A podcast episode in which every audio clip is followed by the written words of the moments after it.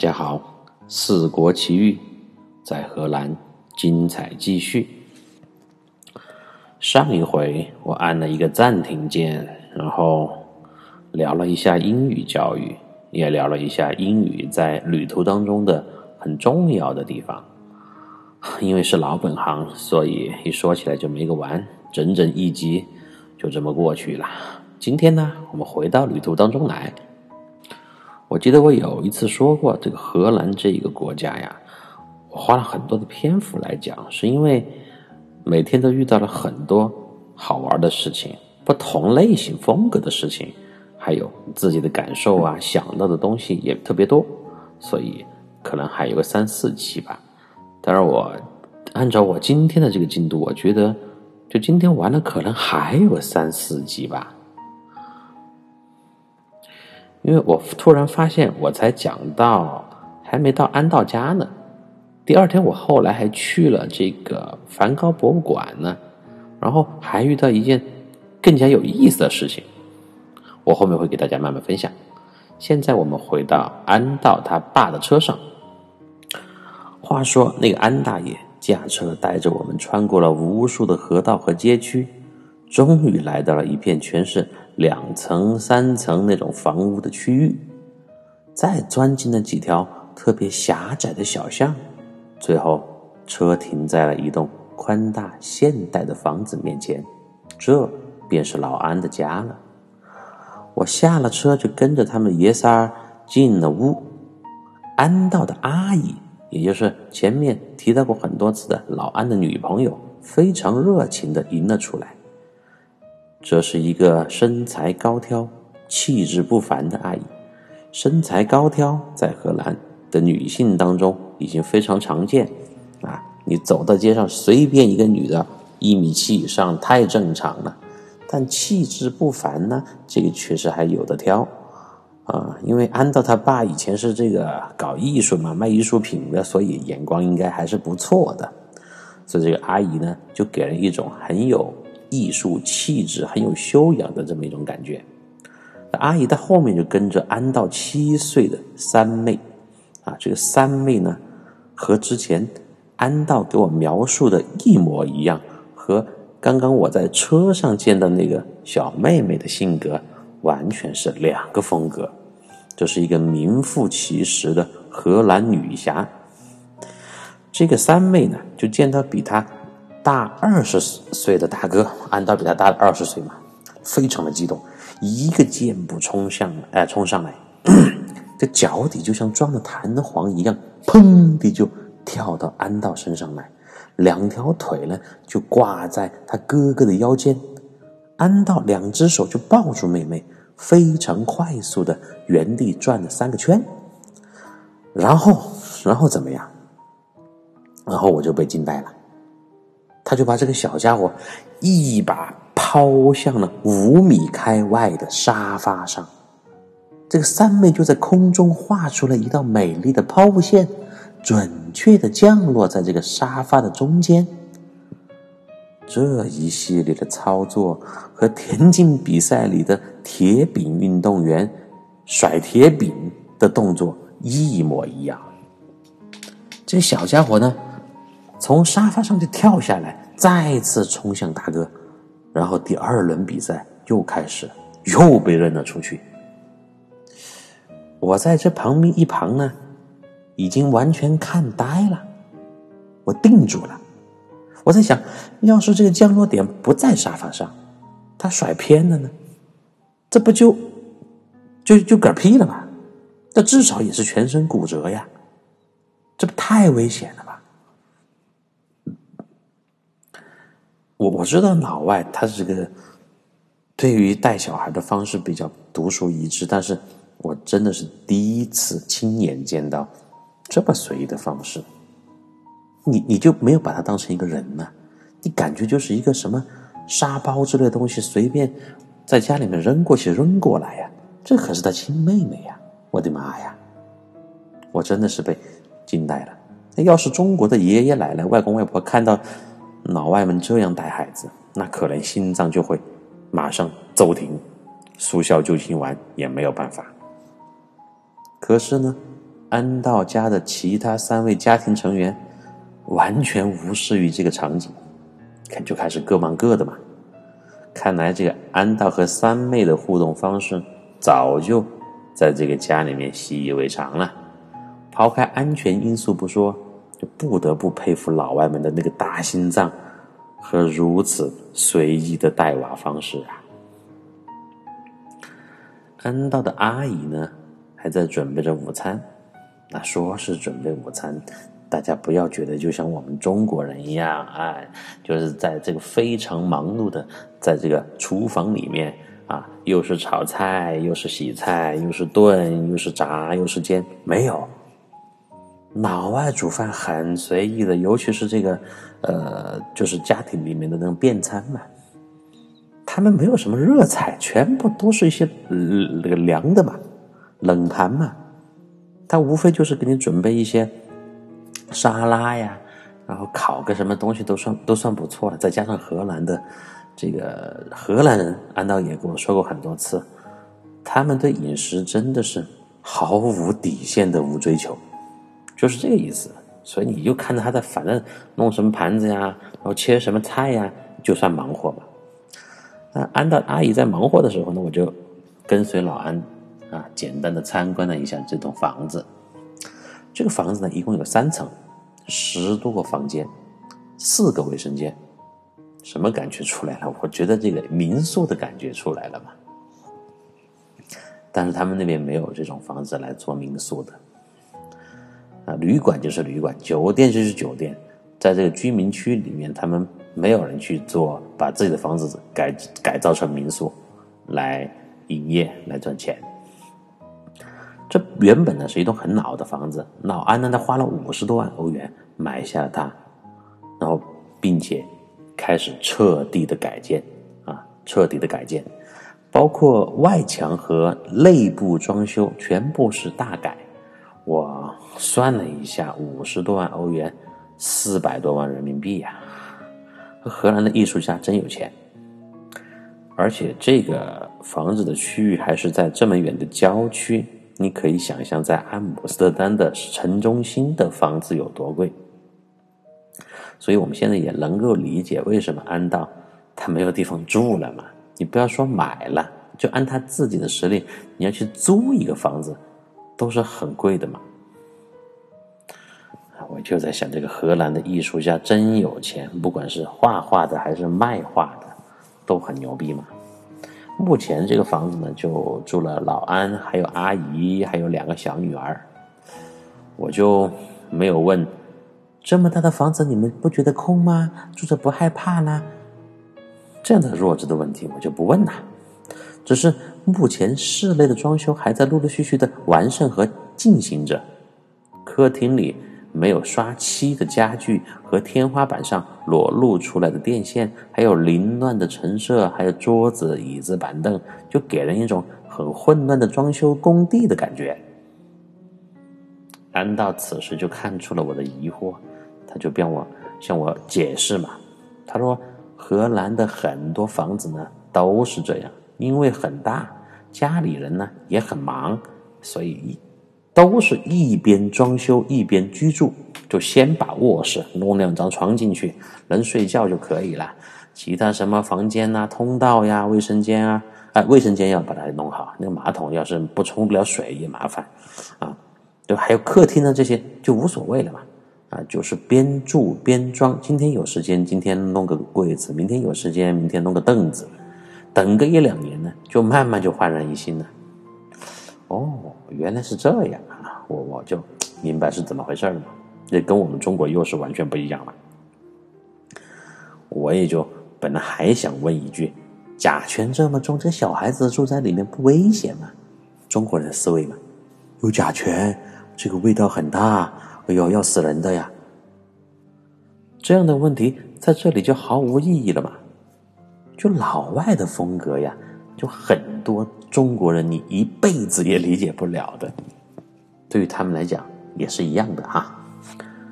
就比如说这次疫情期间各国的应对措施，人家有人家国家的国情和文化，我们就不要去帮人家操心了嘛。不要去指责，哎你好瓜哦，又不求戴口罩，还到处跑，该被死该去死，对吧？死了活该，就这样的论调很多嘛。其实人家也会说，管你屁事呀！我们就喜欢死，死了又怎么样嘛？我们有基督啊，我们有神呢，我们可以马上投胎呢，我们有宗教信仰啊，你们中国人理解不了的。所以呢。你根本就不要去评判那些你不知道的世界和这个呃所谓的人生哲学，每个人的人生哲学都不一样，更不要说相隔这么远的完全不同的社会文化和背景下的国家了。现在我们来到了那个餐桌，荷兰人对吃的不讲究也是出了名的。它还是和早期的贸易传统有关。那个时候呢，大家都在忙着进货、出货、赚钱、做生意，在烹饪方面呢，自然就没有那么多功夫去花那个心思，所以就把欧洲各国有代表性的食物都批发式的引进到了自家的厨房。劳安招呼我在餐桌旁边就坐下。我在上午在那个风车村的时候就没有吃东西。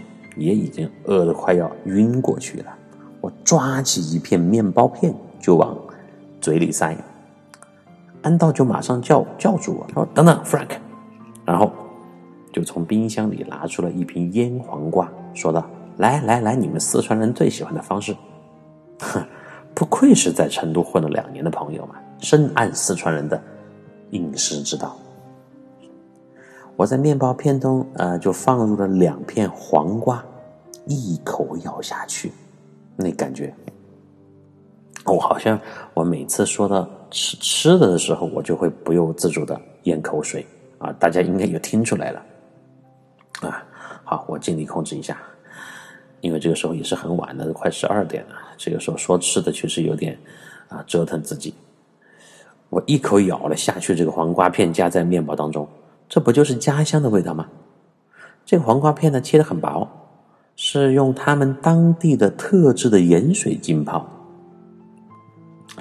再放入了糖和白醋，口感酸甜可口，味道和我们的泡菜，就是四川人家家户户都有那个泡菜坛子里面泡出来的泡菜，如出一辙。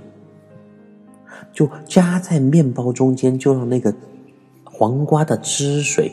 进入了纤维的空间，再传递到整个面包的各个部位，好吃到爆！有没有舌尖上中国的感觉呢？所以谁说荷兰人的东西难吃吗？说到创意，那很多国家都是比不了的。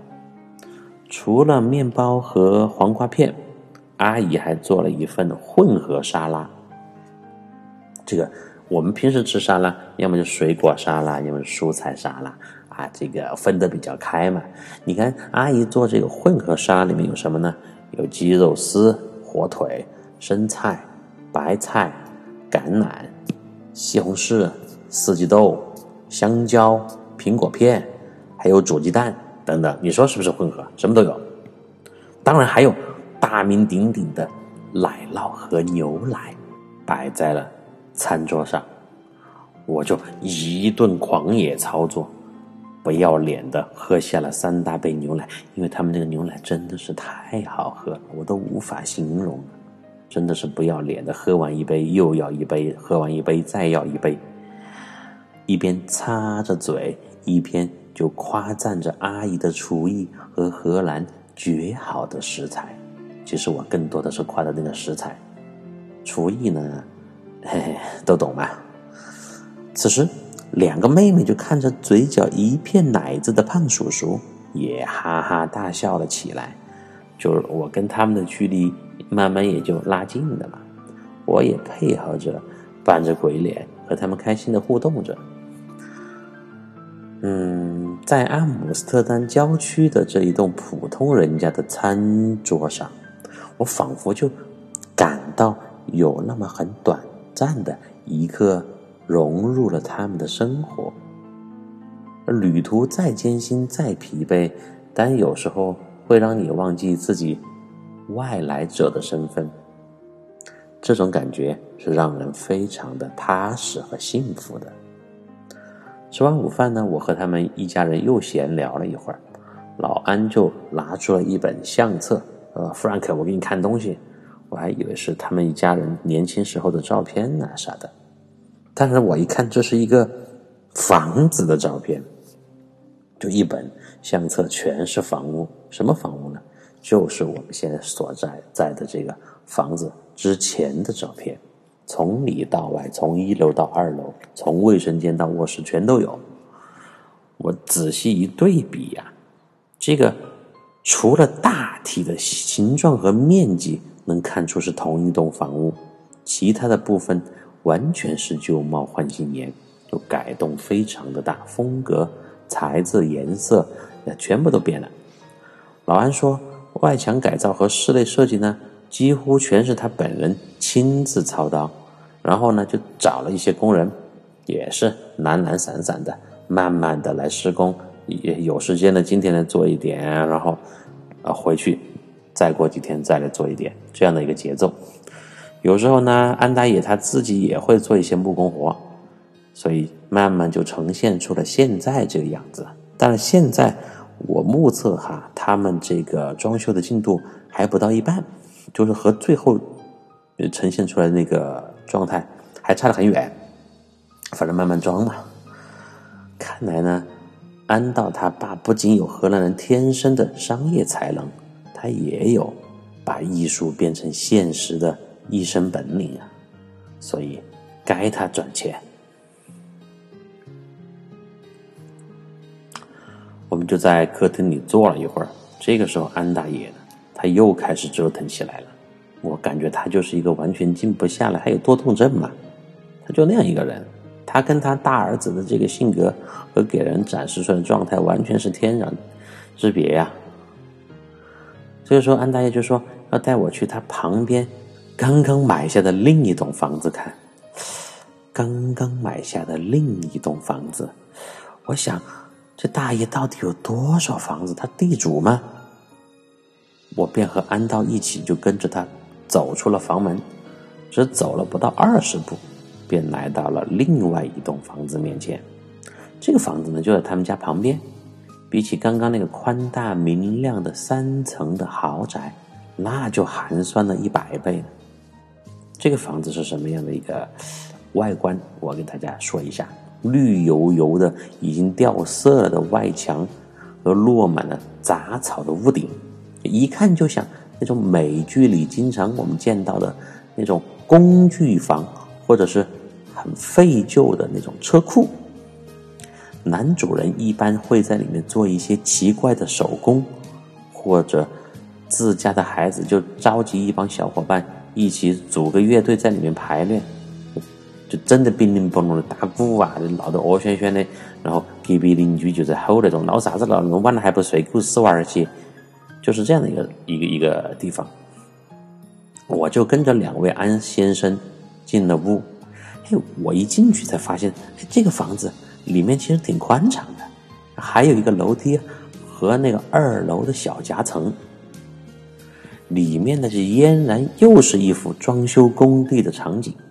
我今天是在参观这个装修工地嘛，就几套做木工活的切割机上就摆放着零零散散的木头，地上呢也全是木屑。安道爸爸就告诉我，这个房子有来头啊。它的历史有一百多年了，上一个房主呢也一直没人管，就空在这里，没人要，啊，不是说就没人要就送人了，就是没有人买嘛。然后这个老安和他家的那些女人们，就是他女朋友和两个女儿、小女儿搬到这个区域来以后，就发现这个是个东，这个地方是个宝啊，觉得这么有感觉的房子没人要，太可惜了。就花了比较便宜的价格买了下来。什么叫便宜啊？他说的便宜，我也没细问。欧元和人民币本来身份差距就巨大嘛，一个很高贵，一个算是很卑微了嘛。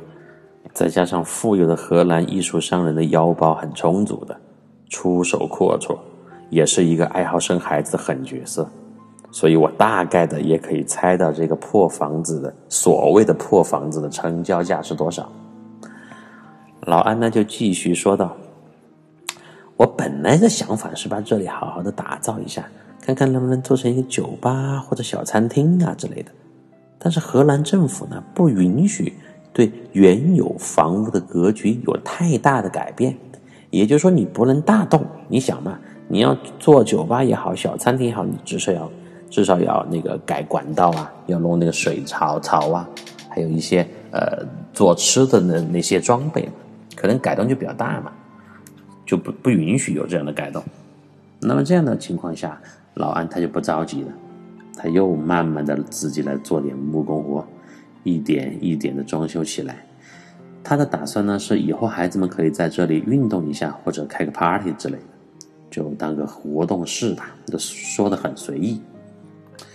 这个时候我就想了一个问题：这个房子不能改，那我刚刚看到那个大三层的房子，怎么就可以从里到外、从头到尾全部大改呢？我就好奇的问了这个问题。嗯，安大爷说的是，因为那个房子的历史没有这个久，就荷兰政府对年纪很大的老房子的保护就一向很严格，像这种年代比较久远的房子，就是在这种不允许大范围改动的呃标准之内的。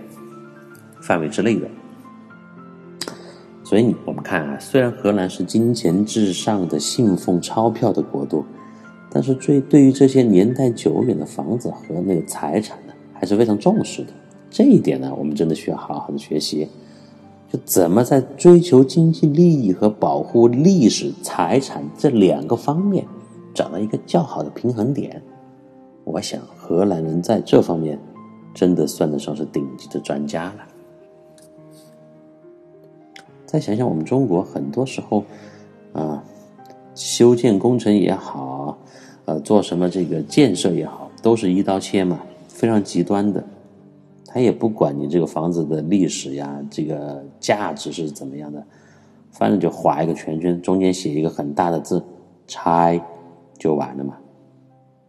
或者呢，又是另外一个极端，我们经常会看到，为了保护所谓的一棵古树。或者是一个什么古建筑，明明这个地方它要修一条路，但是这个路呢，就从这个树或者建筑旁边分叉两边过去了，那造成的情况就是中间的交通状况就非常不好，就很容易堵车嘛，而且极其的不美观。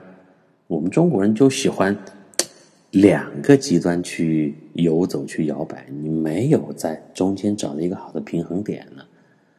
嗯，真的需要好好向别人学习一下。今天呢，喝了好喝的牛奶，也参观了两栋特别有代表性的房子。